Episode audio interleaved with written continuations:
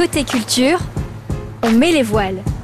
Des souvenirs de vacances de Cyrielle Langlais du musée d'art naïf et des arts singuliers de Laval. Oui, pour ce souvenir de vacances, je voulais vous emmener euh, à Montpellier où euh, j'ai atterri avec plaisir l'année dernière euh, après un, un, séjour de plusieurs semaines dans dans les Pyrénées et je me suis retrouvée au musée d'art contemporain de Montpellier au MOCO.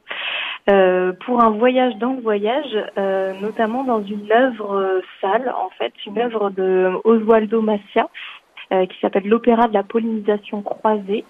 Et euh, dans cette œuvre, en fait, le visiteur euh, entre et se retrouve dans une salle toute jaune et c'est une salle, c'est une installation immersive olfacto-sonore où le, le, visiteur il est plongé au cœur de la faune et de la flore amazonienne avec des sons d'insectes, des odeurs d'orchidées sauvages et, et ce voyage dans le voyage voilà m'a beaucoup parlé parce proposer vraiment une découverte complètement immersive là de, de l'univers de l'artiste. Un souvenir, un objet. Oui, en objet, euh, je, pense au bateau mou, qui est euh, une des œuvres du parcours estuaire, euh, qui propose des œuvres d'art contemporain entre Nantes et Saint-Nazaire.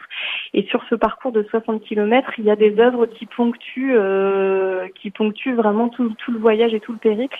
Et c'est aussi un, voilà, un souvenir marquant de, de voyage, puisque c'était un rendez-vous estival que je me suis donné pendant plusieurs années. Donc c'est associé à à, de très bons souvenirs, euh, à des souvenirs forts. Euh, je pense à la villa cheminée de Tatsunishi. Euh, et donc ce, voilà, ce bateau mou, il est un peu emblématique du parcours estuaire qui a rythmé mes étés pendant plusieurs années tout au long voilà de ces éditions estuaires.